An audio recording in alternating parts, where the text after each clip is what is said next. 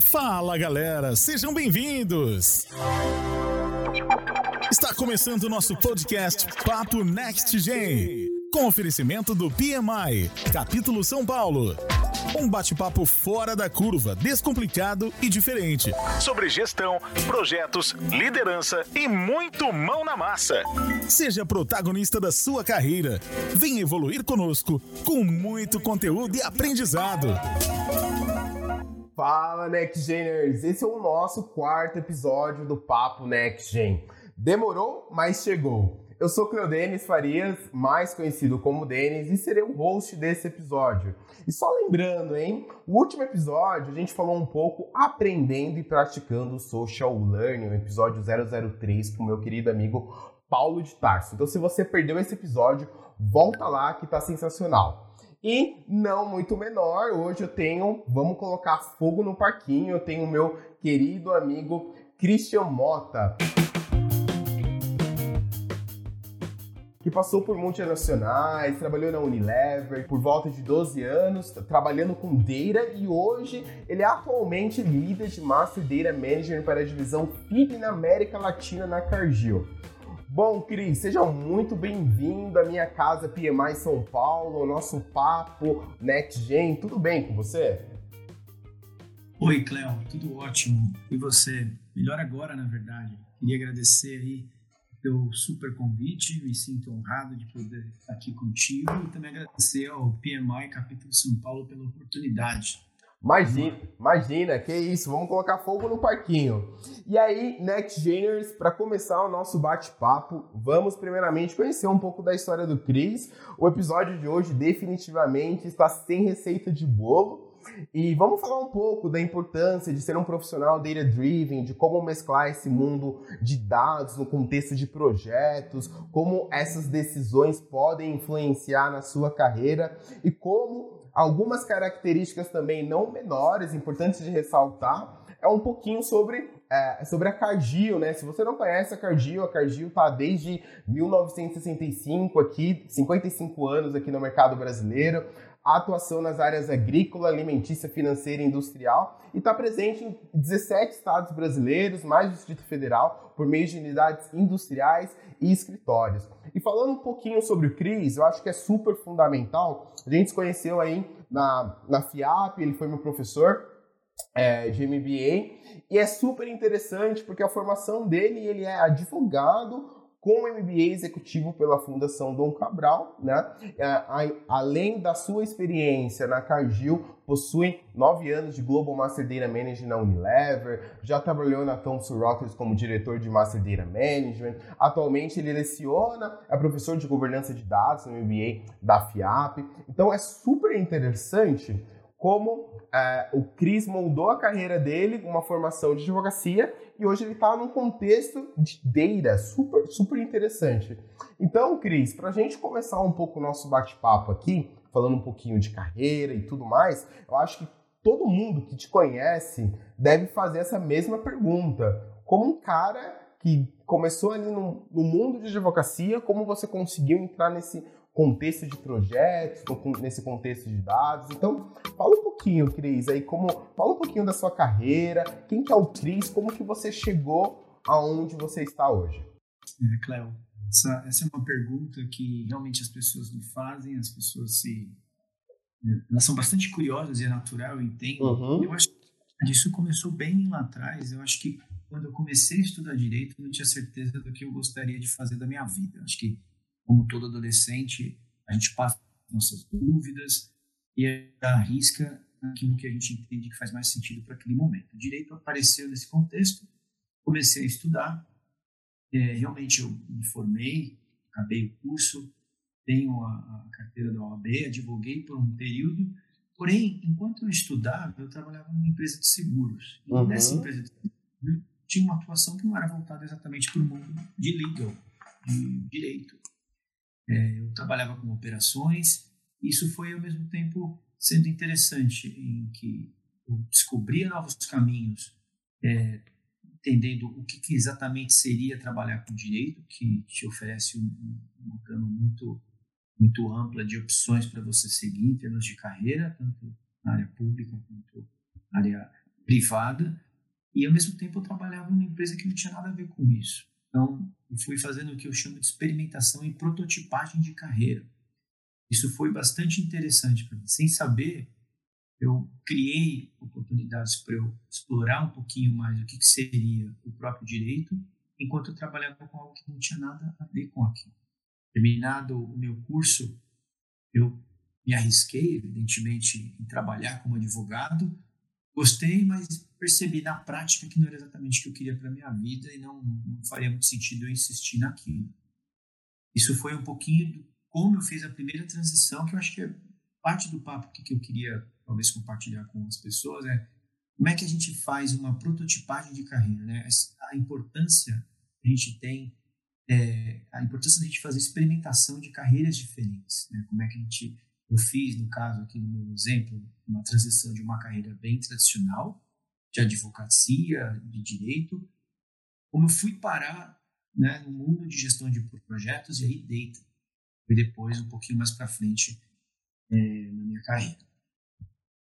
Bacana. E aí você acha a gente conversou um pouco, né? Falamos um pouco dessa, dessa abordagem de como o PMI e como estamos rodando esse capítulo do Next Generation. E eu acredito que muitos ouvintes estão fazendo a mesma pergunta ou passaram a mesma situação que você que você passou naquele momento, né? Eu, uhum. eu acredito muito também que é, é, toda essa mudança de mindset, essa mudança de transformação digital, é, toda essa, essa constante mudança de, de, tudo, né? Não é só mudança de mindset, mudança do mundo, transformação digital. O mundo muda e muita coisa muda ao mesmo tempo.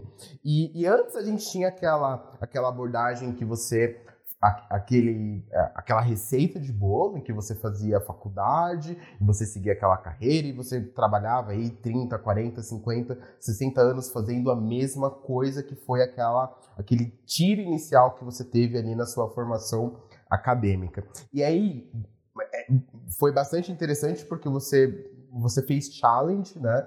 Você você assumiu riscos em dizer não, eu tomei essa decisão, mas é, diante o meu contexto, diante o meu cenário, é, faz muito mais sentido seguir por esse caminho, mesmo que não seja é, similar à decisão que eu tive em seguir a minha formação acadêmica ou seguir a carreira. Então, eu acho que os jovens hoje em dia possuem essa mesma dúvida, né, Cris? E aí, é, você, você é, esse mindset de você ter esse julgamento, de você ter esse, esse olhar autocrítico, você conseguiu por si só, alguém te ajudou, foram as situações profissionais, ou foi um amigo, foi um networking, ou foi mais a situação da vida vida que te, que te levou a falar, não, faz mais sentido eu, eu fazer essa, essa, essa transição? Olha, Léo, é uma ótima pergunta e eu vou começar respondendo talvez do, do final para o começo. Eu, eu diria que foi um pouco de tudo que você listou com relação aos motivos que me levaram a fazer essa transição de carreira, mas muito também por conta das realidades que se apresentavam para mim à época. A gente olha a vida pelo retrovisor muitas vezes e o olhar é diferente daquele que a gente tem quando está vivendo alguma coisa, é, se associando com alguma coisa de um, ponto de vista mais prático e real. É, foi muito como as coisas vieram, mas também foi eu busquei é, entendimento com pessoas, mentoring, coaching. É importante você ouvir de pessoas que são mais experientes, já passaram por esse tipo de conflito na vida, de entender o que gostariam de fazer, para você tatear um pouco antes de simplesmente se jogar de cabeça é, numa nova oportunidade, tentar entender o que, que é aquela profissão, o que exatamente a gente pode esperar, quais são as armadilhas, coisas que ninguém te conta. Então, mentoring, coaching me ajudaram bastante, mas também as oportunidades que surgiram, elas me ajudaram bastante a tomar decisões. Inclusive, saber o que eu não queria fazer. Nessa trajetória, as coisas apareceram bastante tentadoras do ponto de vista mais pragmático, coisas que fariam muito sentido, talvez para curtíssimo prazo, mas para o médio e longo prazo, nem tanto. Então, isso tudo eu precisei ponderar, mas me vali bastante dessas oportunidades, do meu bom senso, do coaching, do mentoring de algumas pessoas, e claro, acho que é algo que você mencionou também. A gente precisa assumir risco. A gente precisa estar aberto a, a experimentar. É, o medo da mudança não pode ser maior do que a possibilidade de aprender com ela. Né? Isso é, é difícil, muito mais do que talvez uma frase de efeito que é bem complicado a gente trazer isso para a vida real, mas você pode não ter uma opção a não ser efetivamente arriscar. E principalmente é, no início de carreira, a margem que você tem, qualquer profissional, eu acredito, para tomar riscos, assumir as consequências dos mesmos, muito maior do que quem está mais da metade para frente na vida profissional, sabe? E talvez claro. longe. Então, eu já passei bastante coisa, tem muito ainda para viver, para aprender, para entregar, contribuir, mas a nossa cabeça muda com o tempo e os riscos são diferentes. Então, fica a dica. Experimente, busque referência, converse com quem já atua no mercado que você quer trabalhar, mas eventualmente você não vai escapar de tomar uma decisão e fazer a tua própria escolha. E ela tem que fazer sentido. Se fizer sentido, vai em frente. Legal. E aí, Cris, fala um pouquinho como que você conheceu aí o um mundo, um mundo de projetos, como você começou a conhecer o mundo de dados, como que foi vendo a linha do tempo, como que você foi evoluindo aí no sentido que você já tinha feito esse movimento de transição? E aí como que foi, por que, por que dados? Por que, por que você foi se aprofundando mais e mais? E como que você chegou aí, as experiências aí, adquirir conhecimento, bagagem? O que, que, que te levou aí a estar tá onde você está hoje? Boa, boa, Cleo. Veja só, é, eu parei no mundo de, de dados, data, acidentalmente, para te dizer a verdade. Isso mais de 12 anos atrás. Mas antes de voltar nessa parte da, da conversa, eu vou voltar um pouquinho mais na linha do tempo é, para responder a tua primeira pergunta, né? Como eu fui é como eu comecei a trabalhar com projetos. Os projetos, eles é, sempre fizeram parte da minha vida, um pouquinho, um pocão. Né? Eles ganharam mais intensidade em algumas passagens profissionais que eu tive. Isso foi bastante rico, mas eu me recordo que talvez a primeira grande experiência que eu tive foi em um antigo é, emprego que eu, que eu possuí, desses que você listou aí no início, né, na, na introdução da minha short bio, que eu tive uma chance de trabalhar num grupo seleto de pessoas, seleto no sentido aqui, pessoal, de escolha de alguns profissionais da empresa para fazer uma parceria com uma consultoria para atacar áreas de oportunidade que a gente tinha naquela unidade de negócio. Para me estender, era esse o contexto. A gente tinha um negócio bastante promissor, com muitas arestas a serem aparadas. A gente não tinha todo o conhecimento dentro de casa para endereçar essas oportunidades, faltava método, faltava gente uhum. é, com, com adequado. Aqui estou falando de gestores de projetos, então a gente se valeu de empresas que já faziam isso muito bem.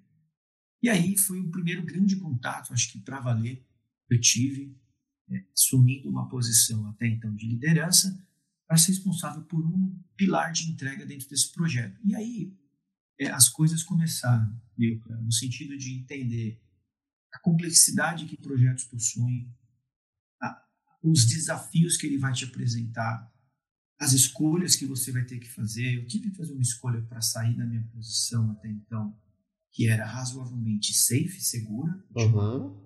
zona de conforto para administrar, mas a oportunidade que se apresentou para mim era muito bacana para deixar passar. Então eu saí do meu dia a dia, me juntei a um grupo de projeto, e aí, veja só, já fica talvez algum algum dos learnings ou, dos aprendizados que eu tive com todo esse tempo trabalhando em projetos. A gente sempre precisa entender qual é o nosso caminho da volta. Quando você vai para um projeto, é importante você entender como eu volto para onde eu estava ou, ou principalmente qual é o teu próximo passo. A gente pode falar disso mais para o final, mas começou lá a minha experiência com o projeto. Tive outras posições, outros projetos vieram, de menor, maior escala, regionais aqui no Brasil ou eventualmente até globais. Mas essencialmente a gente estava entregando um produto novo ou um serviço dentro dessas empresas se valendo de técnicas de gestão de projeto. Então, um pouco de como eu comecei. É, sobre data, dados, né, eu comecei a trabalhar com, com data na Unilever, final de 2017, de 2007, começo de 2008, E, de novo, foi quase que por acidente, porque a minha primeira função foi liderar uma equipe, veja só, que fazia gestão de dados mestres para a região América Latina inteira. E eu dizia, ainda na entrevista, você me fez lembrar isso agora, olha, uhum. eu não uhum. tenho experiência com data, a gente tem que ser honesto. Mas eu tenho outras competências e acredito qualificam para estar tá aqui disputando a vaga. E fica aqui dicas de competências, inclusive soft skills, a gente pode falar um pouco mais disso lá na frente, se você achar válido. Claro. Mas isso me iniciou para ocupar uma primeira cadeira para trabalhar com data sem saber nada de data. Esse é meu ponto. Eu tinha uma equipe, no entanto, de expertos, especialistas que entendiam tudo. Então a gente fez uma soma que deu certo, a gente convergiu bem as nossas diferenças e foi aí que eu comecei a ter mais contato com parte desse mundo de data que é imenso também. E, é, ele se expande para distintas é, frentes. Eu estava cuidando de uma que a gente chama de Master Data Maintenance Management. Isso tem nomes distintos no mercado, mas é um, é um pedaço de uma área que cuida de data. E foi assim que eu comecei a trabalhar com data na minha carreira. Lá em 2008, na Unilever, sem conhecer nada de dados. Não, bem, bem, bem bacana. Eu acho que você pontuou alguns pontos bem, bem chaves.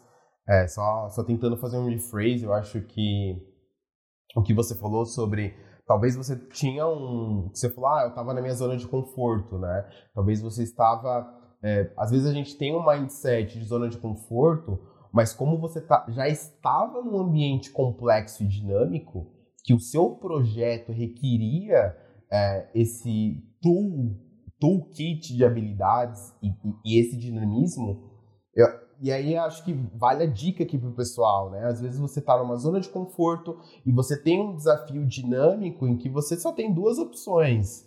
Ou você muda e você busca conhecimento e você corre atrás e você aceita o desafio, ou você vai ficar para trás, né? Então acho que super plausível aqui a, a, esse esse, esse comentário que você sobre a sua experiência, né?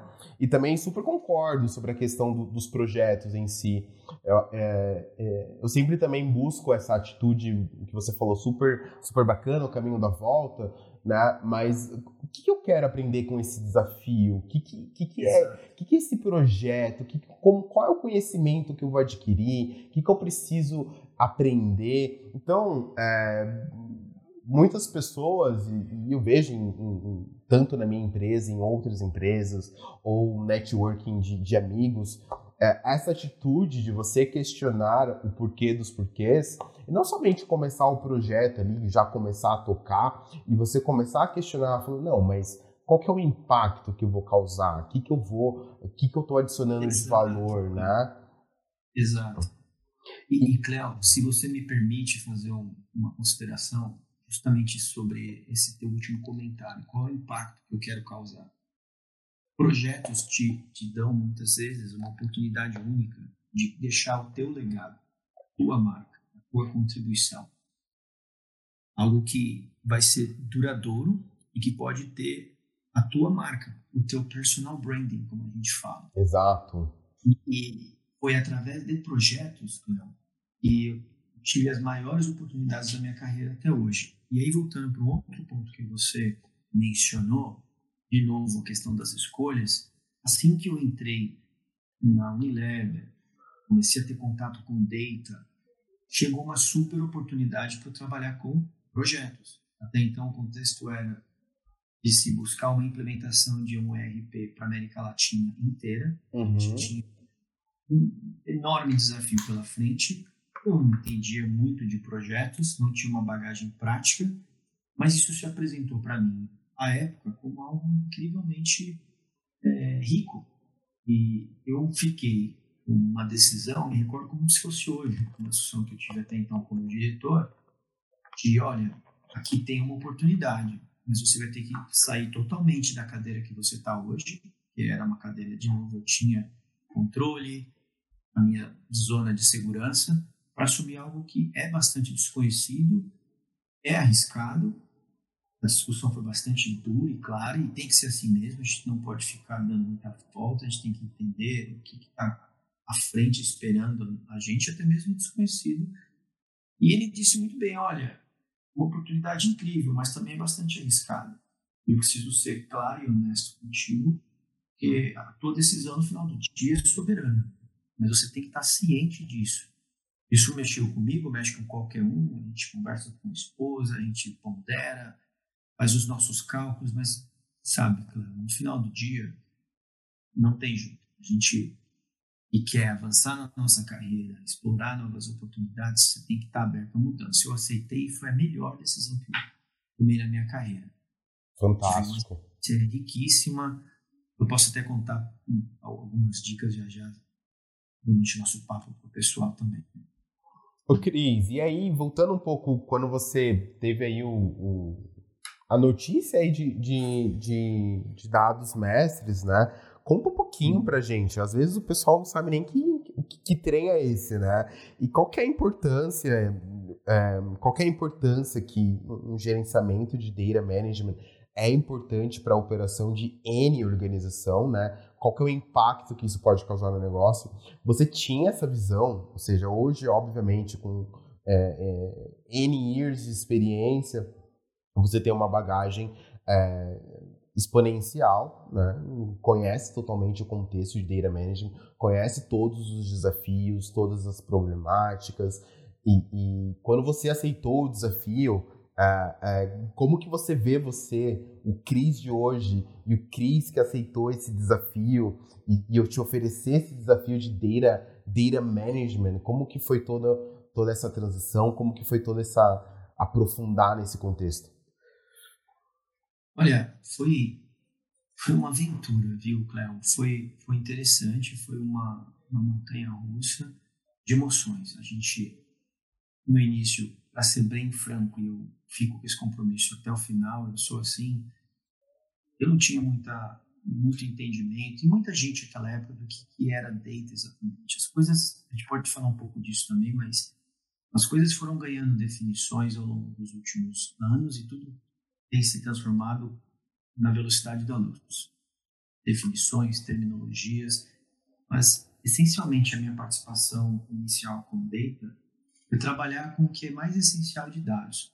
Dez anos atrás, 12, quando eu comecei, é, muitos termos que hoje a gente se, se vale para se referir a data, como analytics, uhum. é, preditivo, prescritivo, temas, essas buzzwords que a gente fala, Big Data, essa palavra eu não me recordo de ter existido, mas talvez ela já existia com outras, é, outros formatos lá atrás. Mas, essencialmente, o que eu faço, quando a gente fala de Master Data, tentando aproveitar o espaço para minimamente compartilhar com, com, o público o que, que é isso, pensem com, com o seguinte raciocínio em mente. A gente tem dados transacionais, que são dados que servem para registrar um evento, uma data, um horário, o que, que foi feito, mudou-se uma informação de X para Y, por exemplo, um conteúdo. E a gente tem dados que são chamados de básicos mestres, que são dados essenciais que existem em quaisquer empresas. Pequenas ou enormes, todas as empresas possuem clientes nos seus sistemas, fornecedores, dados de materiais, produtos acabados. Para a gente não se estender muito, Cléo, um exemplo típico é um dado de cliente, imagina toda empresa tem um cliente. Esse cliente, para você se relacionar com ele, faturar um pedido, entregar um produto que ele comprou, ele precisa existir no teu sistema. Qual é o nome dele, o endereço, o identificador fiscal, o CNPJ que ele tem. Todos esses, esses dados que eu acabei de citar são exemplos básicos, típicos de data, de master data, dados básicos, dados mestres. Gente, uma salada mas significam a mesma coisa, são dados super essenciais. Sem esses dados, as empresas simplesmente não conseguem trabalhar. E quando a gente trabalha com Master Data Management, que é gestão desse tipo de informação, a gente está ajudando a garantir que essas informações serão criadas seguindo padrões, políticas e procedimentos que foram acordadas dentro da empresa com o próprio negócio que consome essa informação ao longo do seu ciclo de vida. Isso para a gente não se estender. Então, dados mestres, dados básicos, o que eu trabalho bastante hoje é garantir que isso é o fundacional de qualquer estratégia de dados seja bastante bem feita para que as pessoas que vêm na sequência do negócio usem uma informação confiável e íntegra. Ela não precisa se preocupar se o Cleo existe é, de uma maneira duplicada no sistema, uhum. escrito de maneiras distintas. Isso está feito pela área de gestão de dados mestres, é uma área super importante. E o pessoal de BI, de Business Intelligence, por exemplo, lá na ponta, viu, Cleo, quando saca as informações, tira as informações do sistema para processar e gerar é, insights através de dashboards, de KPIs, tem que ter uma informação confiável. Caso contrário, o trabalho dessa turma também é bem esvaziado. Uma relação muito típica de dependência entre o tal do trash in e do trash out. Uhum, claro. É muito falado no mercado. É, entra lixo, sai lixo de dados. A gente, a turma de Data Governance, gestão de dados mestres, a gente está lá na entrada não permitindo que esses dados, que o lixo entre, para que a gente não tenha problema na ponta. Não sei se ajuda a explicar, mas é um pouco do que, que a gente trata com, com dados, o que, que são dados mestres. Não, ficou super, super claro, Cris. Obrigado aí pela, pelo brief. E, e falando um pouco a, muito além dos dados, então, é, eu, eu imagino que você teve muitos mais desafios, não somente esse momento de transição de carreira que você fez, não somente esse desafio de, de aceitar, a encarar o mundo de data management, é, por todo o dinamismo, né? Falando aqui de data, é, toda a questão de interface com todas as áreas da empresa que você precisa ter, a postura, como que você consegue é, negociar com os seus key stakeholders, muitas vezes uh, deu pau lá em produção. Ah, é culpa de quem? Ah, é culpa de data. Mas será que é isso mesmo?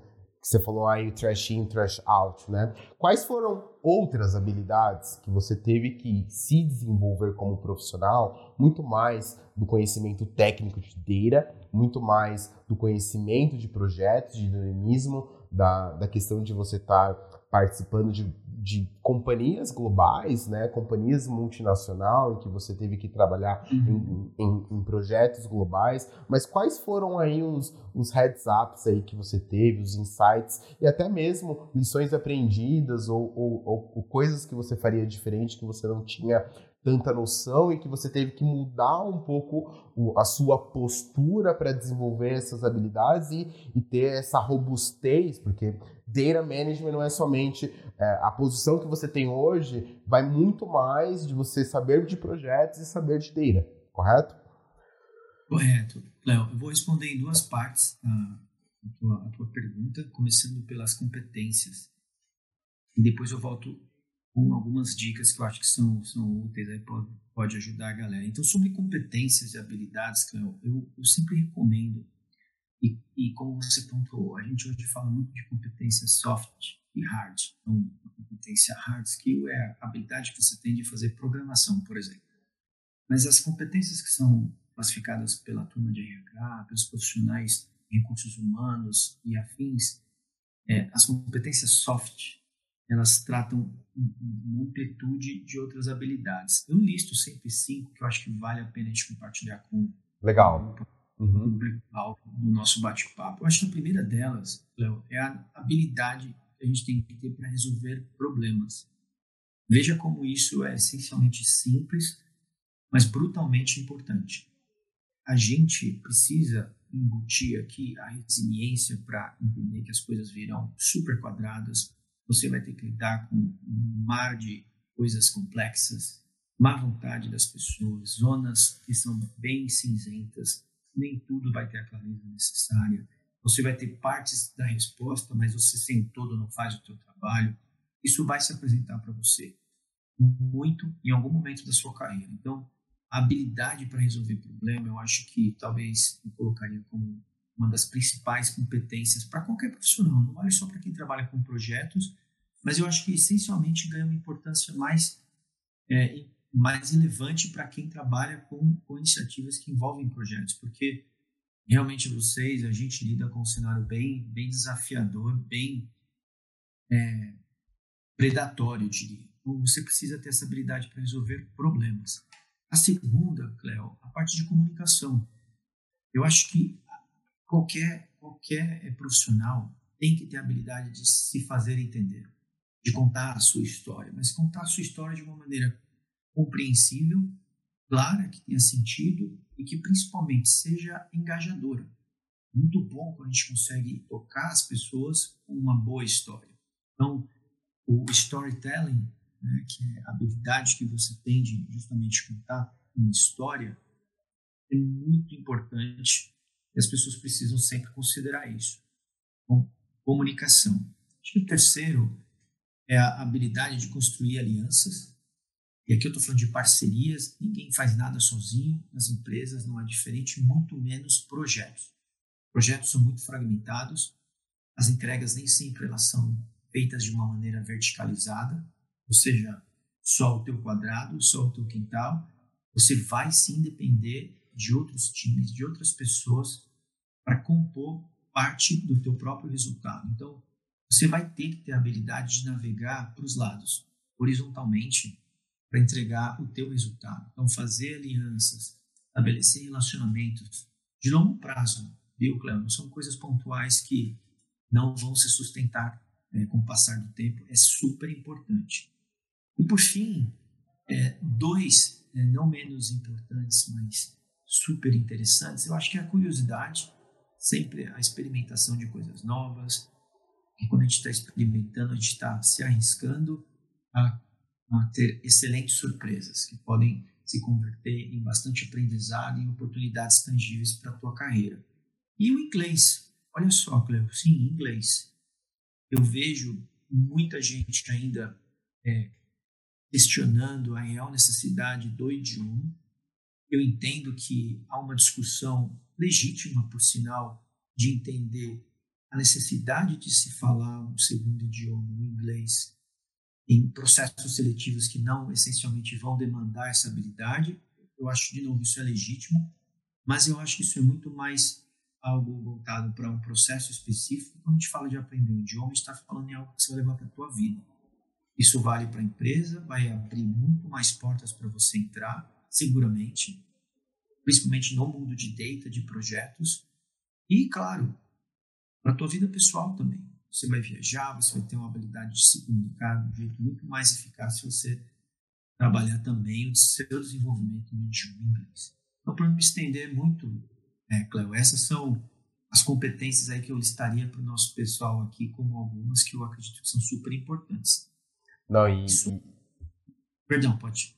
Não, e, e eu acho que está super condizente, né? Você falou, citou é, grandes, grandes características. Acho que um, um dos desafios, é, talvez a nova geração venha com bastante ponderamento na questão da, da comunicação, do poder do storytelling, mas, enfim, acho que o dia a dia do nosso, independente do cargo, se a gente coloca aqui, GP, Scrum Master, Team Lead, Agile Coach, enfim, a gente vem mudando aí os cargos, os nomes e, e, e, as organizações, os tipos de projetos, tipos de metodologia, tipos de frameworks. No final do dia, a gente sempre está resolvendo um problema, né? resolvendo um problema do nosso cliente, seja ele interno e externo, ou do nosso parceiro, ou de um stakeholder-chave. E não, não sei se tem mais algum ponto, Cris, que você queria complementar aqui na questão das habilidades. Eu tenho uma pergunta que me veio aqui na questão, não, não voltando muito na questão de dados, mas falando um pouco das habilidades, você acha que por você ter uma formação distinta, você conseguiu de alguma forma ter uma vantagem no meio do caminho, no sentido de você não ter, não estar tão fixado com um viés de formação? Deixa eu te dar um exemplo, se eu, se eu, se eu fui bastante claro. Uh, em muitas situações é sempre bom, uh, em N projetos, situações ou resolvendo um problema, é sempre bom você buscar uma pessoa que não tenha tanto conhecimento profundo daquilo, né? E aí você busca a, aquela pessoa para adquirir um feedback, uma segunda opinião ou ter um, um, segundo olhar crítico da situação. Por quê? Às vezes você sabe tanto daquele, daquele assunto que você não consegue enxergar. E aí, fazendo uma analogia na questão das competências e habilidades e fazendo uma analogia do seu perfil, de todas as decisões que, que, que você tomou durante sua carreira, você acredita que, por você não ter feito, por exemplo, uma formação de sistemas de informação de tecnologia, isso te ajudou a você é, desenvolver novas habilidades, obviamente, mas te ajudou de uma forma que talvez inicialmente você não tinha é, colocado tanto valor, mas por você ter uma formação distinta, talvez um Cris que tivesse uma formação de TI tivesse totalmente um outro viés. Faz sentido? Cléo, faz todo sentido. Eu acho que é uma ótima pergunta. E a resposta é sim, me ajudou e me ajudou muito. Porque veja só, justamente pelo fato de eu ser um estranho em né, veja, alguém sem muito contexto de atuação com data e com pouca bagagem até então com projetos, eu vi aí uma oportunidade, porque em muitas é, situações a gente tinha uma oferta muito grande de capital humano que dominava a parte técnica das discussões, se você me entende. Claro. Uhum. E um pouco do restante. E aí é que as coisas começaram a se configurar de um jeito bastante positivo para mim, interessante no sentido de, olha, a gente tem uma oportunidade aqui, porque as pessoas não estão eventualmente se conectando. A gente precisa de alguém que faça essas pontes acontecerem.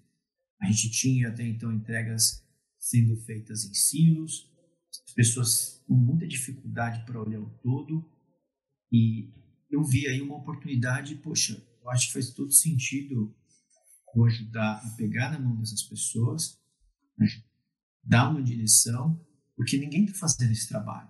Não via, pelo menos. Uhum. É que eu não estou falando de cargos formais, de líder, de chefe, não, não é isso. Estou falando do dia a dia, o dia, dia brutalmente como ele é aquela bola que está quicando, muita gente está vendo e não está nem aí, tem gente que não está vendo, e eventualmente alguém tem que ir lá pegar e fazer alguma coisa com aquilo. Então, de novo, eu, eu adorei tua pergunta porque, para mim, foi, foi, uma super oportunidade, de uma oferta enorme de, de, de conhecimento mais técnico e pouco do restante. Então, eu acho que isso me ajudou a, a, explorar mais oportunidade. Eu acho que habilidades dessas que eu listei que me, me facilitado a vida foi justamente essa questão da habilidade de resolver problemas e comunicação. Comunicação é algo que eu trago da minha formação como advogado. Claro. Uhum. Depende muito, evidentemente, a parte mais pesada, é, teórica, acadêmica, mas as situações que eu vivi no curto espaço de tempo que eu advoguei, aí eu estou falando de fazer audiências com o juiz, a tua capacidade de articular uma ideia, resolver um problema, isso tudo ganhou contornos muito práticos, pragmáticos e brutais. Então eu acho que isso deixou minha pele mais grossa, se é que se me entende, uhum. para enfrentar boa parte desses problemas que depois, trabalhando com projetos, eu via. Isso me ajudou muito a fazer leitura das pessoas, identificar caminhos que seriam mais fáceis para eu seguir, para ter mais sucesso e, e, assim por diante. E uma coisa que eu queria falar, viu, Cleo, é, é para complementar talvez parte de uma outra resposta que eu dei, começando a falar, falar sobre as competências, era justamente dicas sobre as experiências que eu tive com projetos até aqui. Ah, legal, me conta. É bacana falar disso para o pessoal, mas olha só, vale demais a pena, façam, eu faço isso até hoje. A propósito, estou e, e continuo envolvido com projetos, porque eu vim e fiquei apaixonado pela, pela riqueza desse tipo de iniciativa, tá? Então, assim, os benefícios de se trabalhar num projeto, pessoal, acho que o teu conhecimento ele vai ser alavancado de um jeito brutal. Você vai passar a ter uma visão sistêmica da empresa, do todo, como se a gente deixasse de olhar só a árvore, passasse a olhar a floresta. Justamente por conta de ter que andar de uma maneira mais horizontalizada para o lado. É bom, você conhece a empresa como um todo, as dependências, não só o teu campo. Então, isso vai te, vai te trazer uma visão muito mais ampla, uma perspectiva muito mais rica e muito conhecimento. Isso vai aumentar substancialmente a tua importância para a organização. Você passa a ser mais uma referência sobre aquele assunto. Você vai construir muita, muito relacionamento, muito parceria. Léo, a gente Agora a gente não viaja mais por conta de pandemia, mas isso vai passar algum, algum momento. Mas as viagens que eu fiz, e não foram poucas, durante tanto tempo, fazendo implementação de projetos pela região, é, indo para a Europa, pontualmente para a América do Norte, isso foi riquíssimo para gente conhecer gente, apertar a mão, jantar, claro, fazer as entregas do projeto, mas essas parcerias elas foram extremamente importantes e seguem importantes para mim até hoje. Então, esses benefícios todos são muito importantes da gente da gente lembrar. Você vai aprender outras culturas e assim por diante.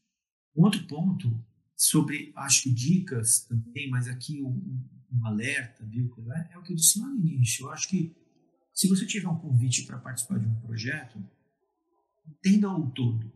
É, eu sempre te encorajo, a, a, claro, trabalhe, vá, experimente, mas entenda como é que é o caminho da volta se for um projeto que tem um prazo determinado. Vamos imaginar, Cléo, que você tem, olha, eu tenho uma função aqui na, na firma, desempenho 100% essa função hoje, fui convidado para trabalhar num projeto, talvez para fazer a implementação de um programa de BI, de Business Intelligence. Eu sou um cara que entende muito de projetos e, e eu vou ficar part-time lá alocado ou full-time. É super importante você entender, tá?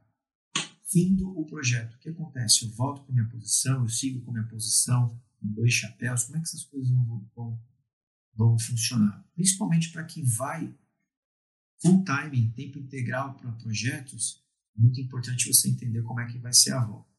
Às vezes a tua posição deixa de existir no meio do caminho, quando o projeto é encerrado, você pode ficar sem alguma opção. Então, entenda essa questão. E, e de novo, a questão, é, viu, tem, algumas, tem alguns causos bem legais das amizades que a gente faz, das culturas que a gente conhece. A gente é latino, a gente gosta de falar que é brasileiro, que não é latino, somos latinos. A gente adora o nosso povo e conhecer outras pessoas de outras comunidades foi riquíssimo para mim, riquíssimo. Então, por exemplo, você escutar de algum colega mexicano, eu aprendi isso da, da, da maneira mais engraçada possível. Se ele fala, olha, ahorita, isso provavelmente significa que as coisas não vão acontecer imediatamente. Você vai um... é o famoso nosso, claro, claro, claro, vamos fazer isso sim, sabe? Uhum. dia aquilo nunca acontece. De novo, é, é, é um, um, hábito que eles têm. Eu já ouvi essa mesma é, expressão de outros colegas brasileiros que tiveram é, experiências com colegas mexicanos, eu achei isso fenomenal, porque isso acontece mesmo. Ou seja, alguns, alguns dos benefícios, dicas aí, curiosidades dessa experiência que eu tive com projetos até hoje. Não, bacana. E, e também compartilho da, da mesma forma. Acredito que, que no começo você visualiza um, um, algo muito menor, mas quando você aceita aquele desafio, você desbrava um mundo que você não tem é, capacidade de imaginar e, e, e, ter essa experiência com outras pessoas, outras culturas. É muito mais do que um aprendizado, é um aprendizado de experiência de vida, né? Você consegue, é, é, você tem memórias, você faz amigos, enfim, você, você cresce o seu, o seu relacionamento. E Cris, me fala uma coisa também. Eu, eu também trabalhei alguns, alguns anos também no multinacional, em projetos. É, não me especializei em data management, mas eu sei como que é quando as coisas travam ali em produção e, e, e, e, você precisa desmembrar, você precisa falar com as pessoas de, de dados mestres, enfim. E aí é uma percepção, a gente falou um pouquinho de carreira, mas é, acho que é bem pertinente essa pergunta. É, quais são os problemas atuais que temos hoje, na sua visão? É, tanto, talvez, em maneira geral, generalizada nas organizações, no mundo, o que, que você está vendo hoje? Porque é, da minha pouca experiência, ou talvez em que eu era muito mais envolvido em problemas diários de data management, em que você abriu um ticket ali em produção, uh, faltou um, um, setup de um atributo, de um dado maestro, um stock type, um line type, enfim. O shop floor parou, a ordem de produção não foi finalizada, o cara não conseguiu enviar com a mercadoria porque o shipping location é ABC deveria ser DFE, enfim.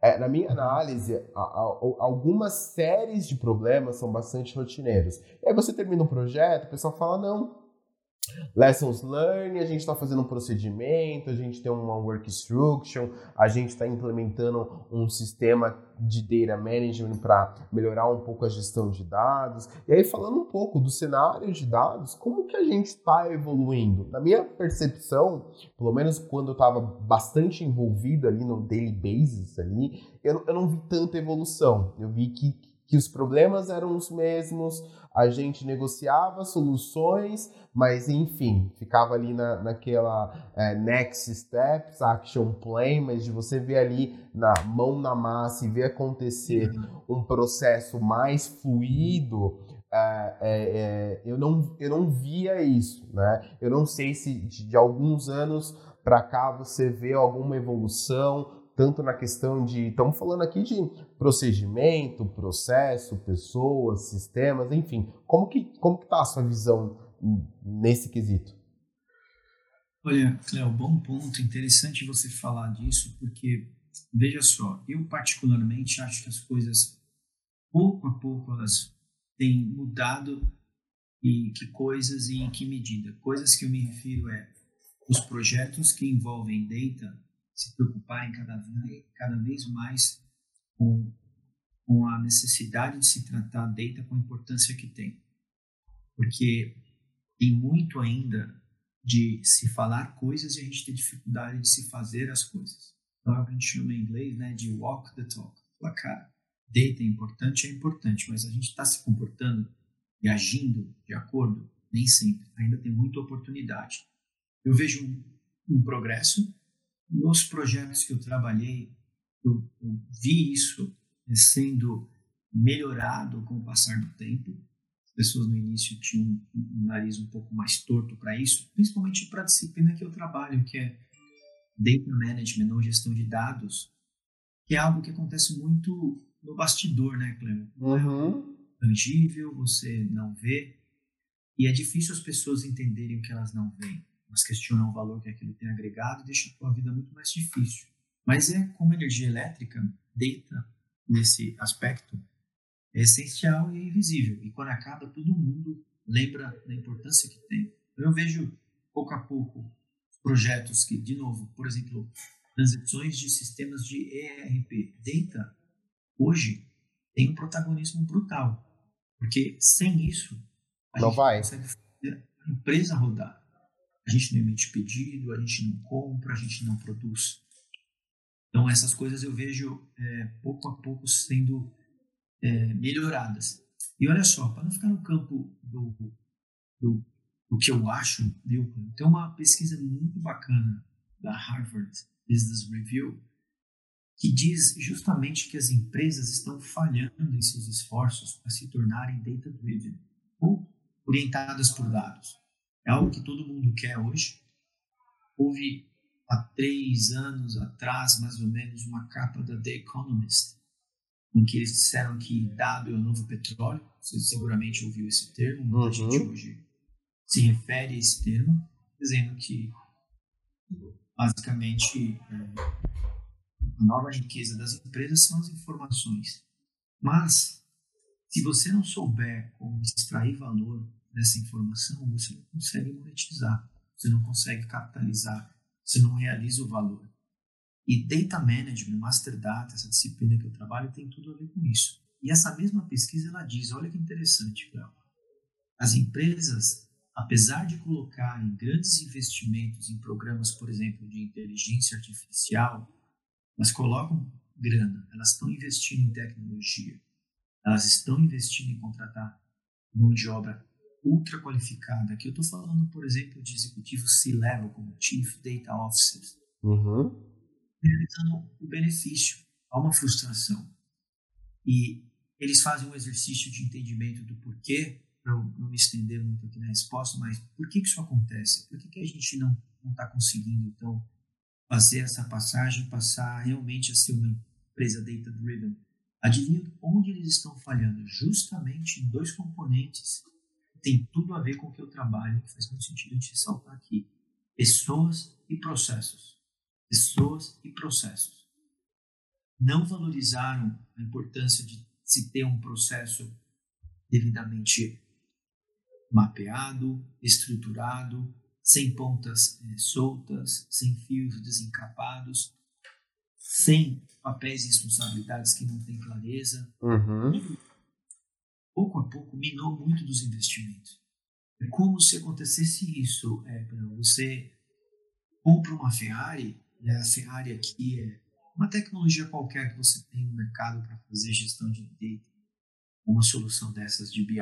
Não citar nenhum nome aqui. Essa é a Ferrari, a solução de tecnologia. No entanto, o combustível que você está usando para pôr essa Ferrari, no caso os, os dados, eles são adulterados. Não adianta nada. Tem um carro que é incrivelmente potente, uhum. mas você extrair todo o valor dele por conta dos dados que estão entrando, que são totalmente corrompidos, não íntegros e pouquíssimo confiáveis, não tem qualidade. E esse texto, essa pesquisa de, de, da Harvard Business Review diz exatamente isso. E os problemas maiores são de ordem pessoal e processual. E é muito importante a gente sempre destacar isso, porque é aí, Cleo, que a gente encontra os maiores desafios. É aí que você é, encontra a verdade brutalmente feia como ela é. Pessoas que não vão exatamente colocar energia para resolver os problemas, os temas que são super fragmentados e que corrompem muitas vezes é uma estratégia maior que se propõe em monetizar as informações que possui dentro de casa. Não, super, super bacana e, e acho que você mencionou uma palavra aqui muito chave, é importância. É, já participei de N projetos em que nunca envolveram o, time de data management e as pessoas sabem, são conscientes que, que é necessário um engajamento, um envolvimento, e você envolve o pessoal de dados lá no meio do projeto, ou quase no final do projeto o nem envolve o time de data. Então, acho que o keyword aqui é a importância de como a gente começa a enxergar os dados como, como matéria-prima, como combustível, de como você vai alimentar o seu, o seu, sistema e mudar esse mindset de que não precisa envolver o time de dados lá no final. E, e que super, super interessante a pesquisa. Depois compartilha conosco aqui. A gente coloca. A gente coloca lá na, na descrição do, do, podcast. E acho que, Cris, vai tudo de encontro à cultura, né? Não adianta nada você falar, não, somos a empresa data-driven, e, e, as pessoas não entendem, não sabem o que é ser data-driven ou como, como você consegue, é, ao menos, é, chegar nesse nível de maturidade, né? Baby steps, uhum. vamos passo por passo, vamos, vamos fazer uma conscientização, vamos entender onde a gente quer chegar, qual que é o nosso plano de ação, quais são os benefícios. Então, acho que algumas empresas é, tá faltando muito isso, essa parte de conscientização, de você querer vender algo, você por status, por ego, por, por razões políticas, por metas, enfim, qual qual seja o fator que acaba é, ocorrendo dentro da sua, da sua organização, vou citar nomes, mas é, você não tem, as pessoas não, não, não, não vão dar valor, elas não vão seguir o processo, porque elas não acreditam no propósito, elas não entendem o, o valor por trás. Pois é. Bom, exatamente, claro, e veja, é, olha quantas vezes você, nós dois aqui falamos pessoas, pessoas, pessoas. E o texto justamente aborda esse componente.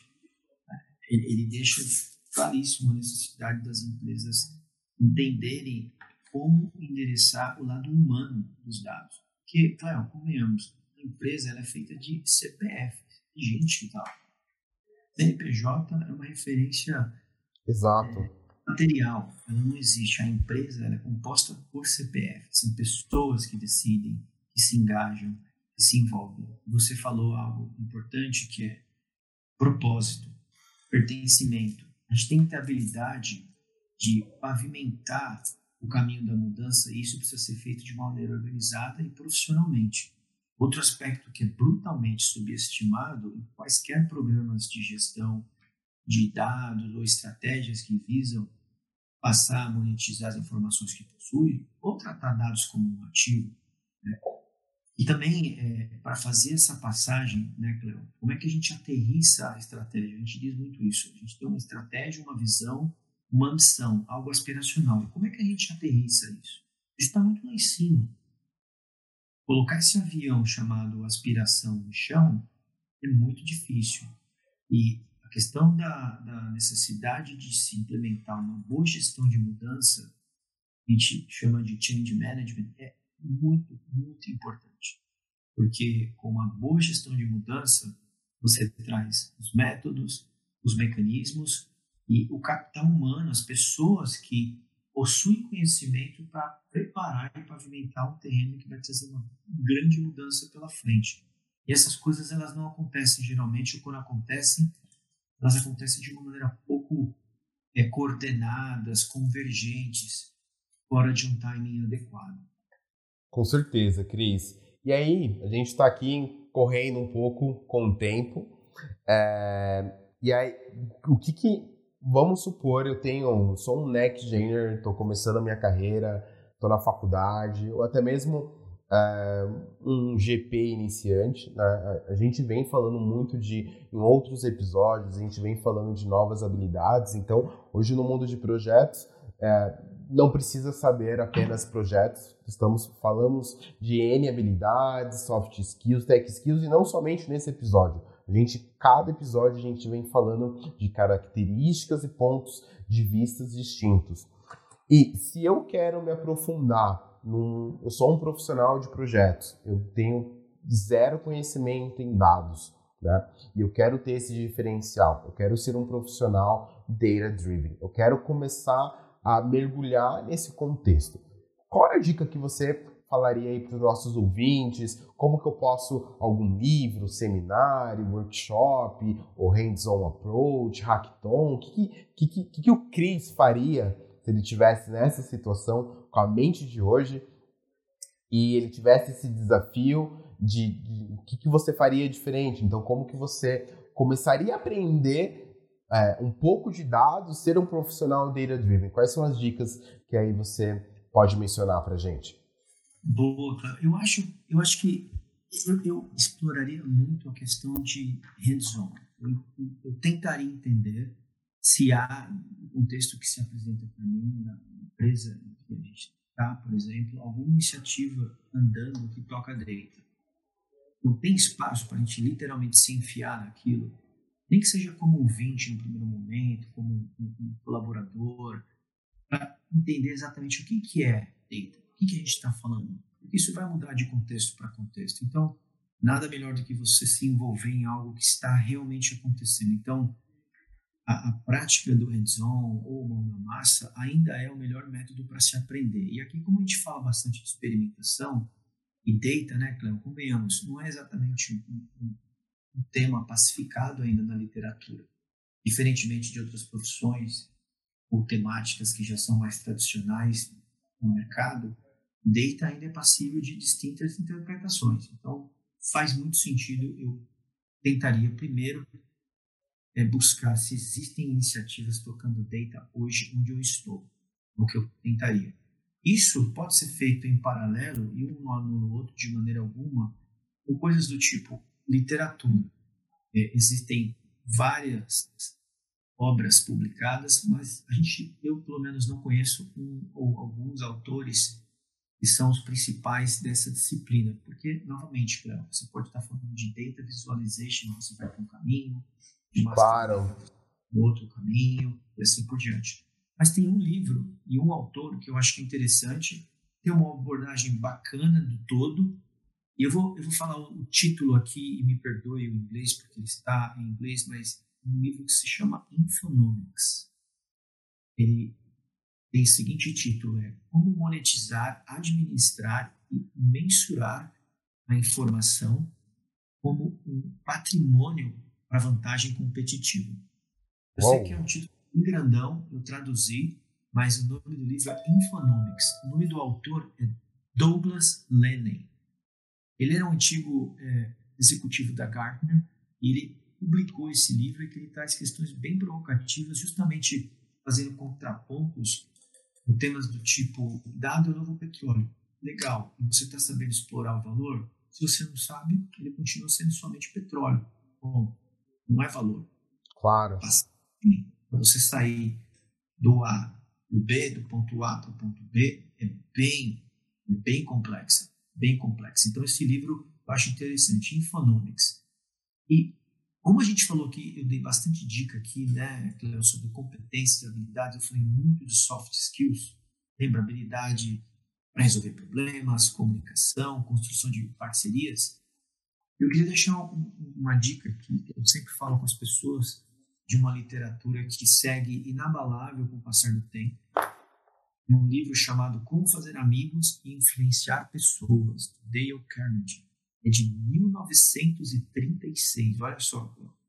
1936 e permanece super atual. Ele é um livro com uma leitura agradabilíssima. Você vai devorar esse livro se você quiser em alguns dias. E fica aí a dica, porque você vai ler uma obra em vez de completar 90 anos, temas que são tão, tão simples e que a gente segue simplesmente subestimando. Então, ele, ele traz dicas riquíssimas de como é que a gente pode explorar comportamentos do nosso dia a dia, justamente para aprimorar a habilidade que você tem de, de se relacionar com as pessoas, a habilidade que você tem de construir alianças e parcerias. Isso cai como uma luva para quem trabalha em projetos. A gente cresce como pessoa. E olha que curioso, justamente hoje o Google divulgou a lista das maiores buscas ao longo desse ano que a gente está. E há um item, número 6, que fala como fazer com que as pessoas gostem de mim. Uou! Uhum. A gente apareceu, não é a primeira vez. Isso é bastante curioso, isso faz a gente pensar em inúmeras coisas e eu acho que, de novo, muita gente ainda tem uma dificuldade de, de criar relacionamentos, manter relacionamentos, relacionamentos positivos, não aqueles tóxicos, mas aqueles positivos. Então, para não me, não me prolongar muito aqui, é, Cléo, esses dois. Não, imagina e como fazer amigos e influenciar pessoas. Deixaria de dicas aí para o pessoal. Não, super, super bacana, Cris. Estamos é, correndo aqui. É, primeiramente, obrigado, brigadão mesmo, assim. É, parabéns, assim, por todas, por, por todas as suas decisões na sua carreira. Eu quero imensamente agradecer pelo seu tempo, por você poder compartilhar um pouquinho da sua história aqui conosco um agradecimento especial do PMI Capítulo São Paulo, um agradecimento especial meu, sabe que eu tenho aí você como um amigo mesmo, um carinho muito especial por poder ter te conhecido. É, e obrigado por tudo, obrigado por compartilhar o seu pensamento crítico. É, acredito que desde que a gente falou, conversamos um pouco sobre a proposta aqui do Next Gen. E, e a ideia era trazer para o público, para o nosso público, de como você conseguiu é se revolucionar, né? E mostrar que você tem uma formação, é, você fez uma formação A, trabalha com B e, e, não tem nada a ver, e tá tudo certo. Então, é, parabéns por ser um profissional next gen, parabéns por pensar diferente, parabéns por ter esse mindset é, inovador, pensar diferente, sempre ter o, o, o crescimento, o aprendizado sempre em frente e acho que tudo isso é mérito da posição que você tem hoje, da responsabilidade que você tem hoje, do conhecimento que você tem hoje, todo, tudo mérito seu de conhecimento e passagem das, das grandes experiências. Então, fica aqui meu grande agradecimento e obrigado aí pelo, pelo nosso papo. Olha, Cléo, eu que agradeço a sua generosidade em me convidar, generosidade das palavras. De verdade, muito obrigado ao PMI Capítulo São Paulo também pelo, pelo espaço. Espero ter contribuído. Muito rico e único sempre quando a gente tem esse tipo de oportunidade. A gente aprende demais. A gente lembra, né, claro, que a gente hoje tem que é, realmente ficar conectado e é, com, com o ritmo das mudanças que é brutal e ter uma oportunidade de falar com o público tão tão único como esse é, é bem enriquecedor. Então, obrigado novamente pela oportunidade. Imagina, Cris, brigadão, gratidão. Obrigado, um abraço. Bom, pessoal, espero que tenham gostado desse episódio. Não deixe de enviar seus comentários, feedbacks pelas nossas redes. Acessem o site oficial www.pmisp.org.br ou as nossas redes sociais Facebook, Instagram, YouTube, tudo pelo PMI São Paulo. Você também pode nos enviar um e-mail para nextgen.pmisp.org.br. E você, ouvinte, que estiver curtindo esse episódio pelo Spotify, não esqueça de clicar lá no botão seguir. E se você estiver ouvindo pelo iTunes, deixe as suas cinco estrelinhas e comentários que eu leio tudo. PMI Capítulo São Paulo agradece e até a próxima. Transforme-se seja um profissional NextGen na veia. Papo NextGen. Realização do PMI. Capítulo São Paulo.